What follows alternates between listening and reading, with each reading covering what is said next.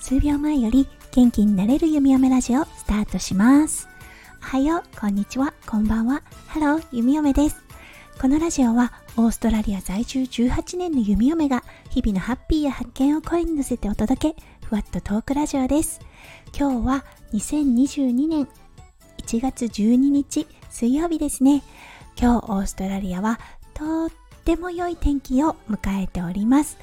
うんやっと夏らしくなってきたなって思います。今朝5時半に起きた時はまだ風が冷たかったんですがそのうちぐんぐんぐんぐん気温が上がって今はもう30度近くになっていると思います。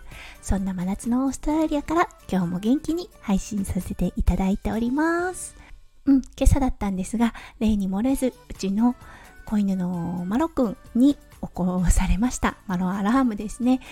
トイトレもほぼ完了した状態なんですがやっぱりね子犬なので日が昇るとともに目も覚めてしまうみたいでそう目覚めたら覚えるものそれは尿意ですよね。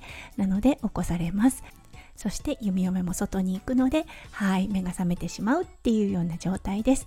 なので望むか望まないかはまず別として朝活が継続できております。うんマロくんのおかげですね。はいということで弓嫁結構長く朝活をしております。うん、でね今朝山中淳一さんの朝ライブに参加することができました。山中さんとは弓嫁初めてコラボをさせていただいてからのご縁となっております。今日のライブのテーマだったんですが脳の忘れる仕組みエビングハウスの忘却曲線についてお話をされていました。うんでねその中でとっても大きな気づきがあったんですね山中さんだったんですが、このライブ、アーカイブに1ヶ月限定ですが、残してくださっております。なのでね、リンク、今日の概要欄に貼っておきますので、はい、皆さんぜひ聞いてみてくださいね。はい、その中であった弓嫁の気づき。弓嫁、今、スタイフを始めて3ヶ月と21日になります。その間ね、毎日配信っていうのをさせてもらっているのですが、そう、なぜね毎日配信にこだわっているのかっていうの実はね弓嫁明確に理解はしてなかったんですね。ただスタイフを始めた時に自分に課した三日坊主の常習犯である弓嫁何とかしてちゃんと続けたいって思ったので自分に課したね課題だったんですね。そう。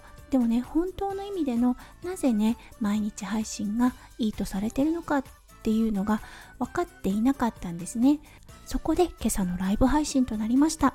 その中で山中さん私のことを忘れてもらうのを防ぐために毎日配信しているっておっしゃっていたんですね。その時弓嫁の中に衝撃が走りました。あそっかーって思ったんですよ。そしてその時に弓嫁の頭の中にパッて思い浮かんだこと。それはね忘れられないために毎日そこにいる。存在でありたいって思ったんですね。うん、そう、もう一回言いますね。忘れられないために毎日そこにいる存在でありたいって思ったんです。そう、それがね、弓嫁の毎日配信にこだわっている大きな大きな理由だなって思ったんですね。弓嫁のメインテーマでもある数秒前より元気になれるラジオ。はい。このテーマだったんですが長い人生の中で人は様々な経験をしますよね。それはもちろんすごくすごく幸福なことであったりとってもとっても辛い経験だったりします。うん。でもねそのどちらかというと辛い経験ですよね。何かね辛いことがあった時とかね。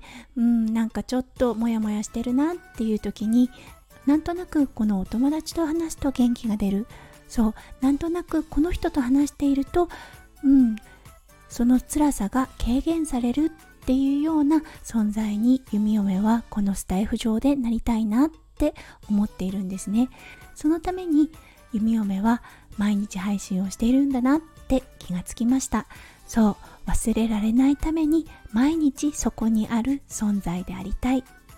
そうなんですよね。なのでねあなたがもしね何か辛いなとか何か苦しいなって思った時あそうだ夢嫁さんの声を聞きに行こうって思ってくださってね。そしてその時に私が配信してなかったらそれはとってもとっても寂しいことじゃないですか。うん、なのでね弓嫁はそうかだから弓嫁毎日配信をしているんだって思ったんですね。はいとっても良い気づきでした。そう今朝までだったらねなんでって聞かれた時にうーんなんでだろう。そう最初に決めたからっていうような感じでしかお答えができなかったと思うんですね。でも今はちゃんとその理由が分かりました。なのでこの言葉が弓嫁のさらなるパワーとなります。なのでね今朝パッてスタイフを開けた時にたまたま山中さんのライブが一番上に来てたこと。そして息子くんも何かに集中していたので弓嫁も配信をねちゃんと集中して聞くことができたんですよね。うーん本当にね。ありがたいなって思ったので今日はこの配信をねさせてもらいました。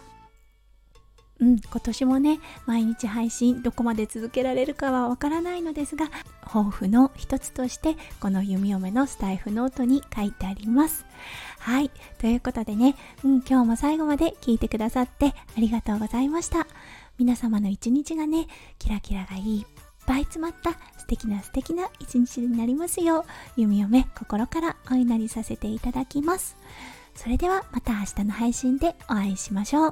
数秒前より元気になれる弓嫁ラジオ、弓嫁でした。じゃあね、バイバーイ。